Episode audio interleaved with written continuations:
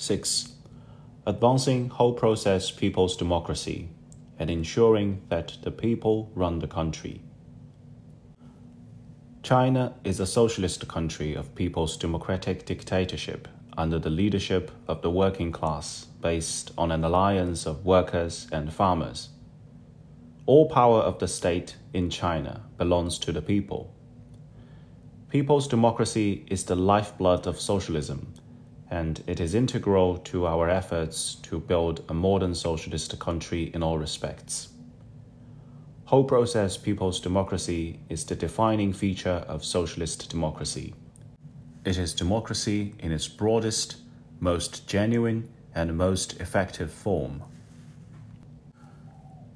We must firmly stay on the path of socialist political advancement with Chinese characteristics, uphold the unity between party leadership, the running of the country by the people, and law based governance and ensure the principal position of the people so as to give full expression to their will, protect their rights and interests, and spark their creativity.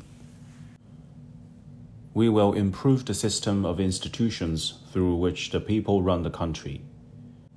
We will encourage the people's orderly participation in political affairs and guarantee their ability to engage in democratic elections, consultations, decision making, management, and oversight in accordance with the law. We will inspire the people's motivation, initiative, and creativity so as to consolidate and develop a lively, stable, and united political atmosphere. 1. Strengthening the institutions through which the people run the country. We must uphold and improve our country's foundational, basic, and important political systems, expand democratic channels, and diversify the forms of democracy so as to ensure that people participate in various ways in the management of state, economic, cultural, and social affairs in accordance with the law. We will support and ensure the people's exercise of state power through people's congresses. And we will ensure that people's congresses at all levels are formed through democratic elections, responsible to the people and subject to their oversight.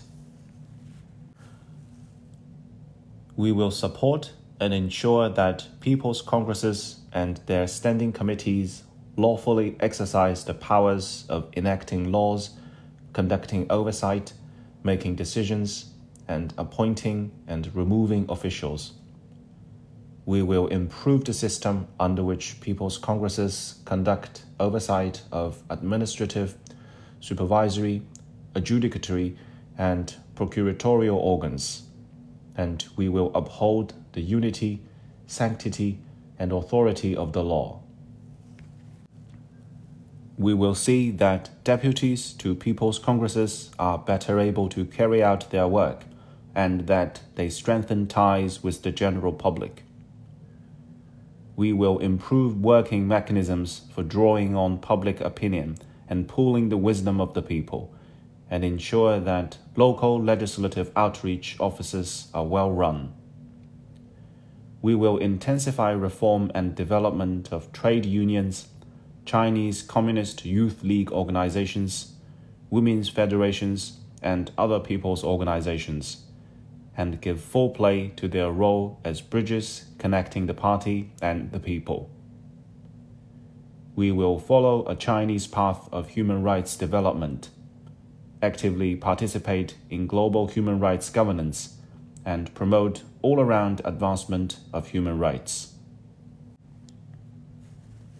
2 fully developing consultative democracy. Consultative democracy is an important way by which whole process people's democracy is practiced.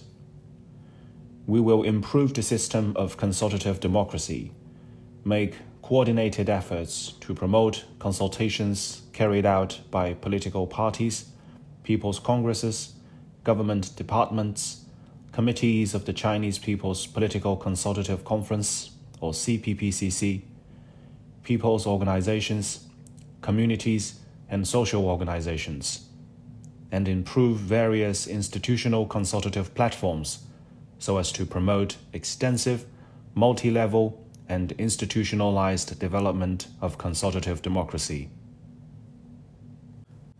We will uphold and improve the system of CPC led multi party cooperation and political consultation, and ensure the integration of party leadership, the United Front, and consultative democracy. We will give play to the CPPCC's role as a specialized consultative body and see that it coordinates efforts to promote democracy and unity while making proposals on state affairs and building consensus. Improvements will be made to institutions, standards, and procedures to help the CPPCC ensure that in depth consultations and interactions are conducted, opinions are fully expressed, and broad consensus is built.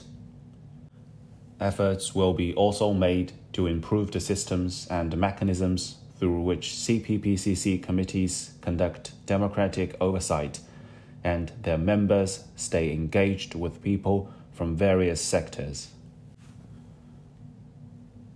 3. Actively developing democracy at the primary level. Primary level democracy is an important manifestation of whole process people's democracy we will improve the mechanism for community level self governance under the leadership of primary level party organizations, build up the strengths of primary level organizations, and improve the institutional and working systems for direct democracy at the primary level to see that urban and rural communities can more effectively manage, serve, educate, and oversee themselves we will increase transparency in government affairs, establish more channels for people from various sectors to participate in community level governance in an orderly way, and ensure that the people manage public affairs and run public interest programs at the primary level in accordance with the law. We will rely wholeheartedly on the working class and improve the system of democratic management in enterprises and public institutions, which takes basic shape in the form of workers' congresses, so as to protect workers' lawful rights and interests. 4. Consolidating and developing the broadest possible patriotic united front. The people's support is of the utmost political importance, and the United Front is an effective instrument for rallying the people's support and pooling their strength.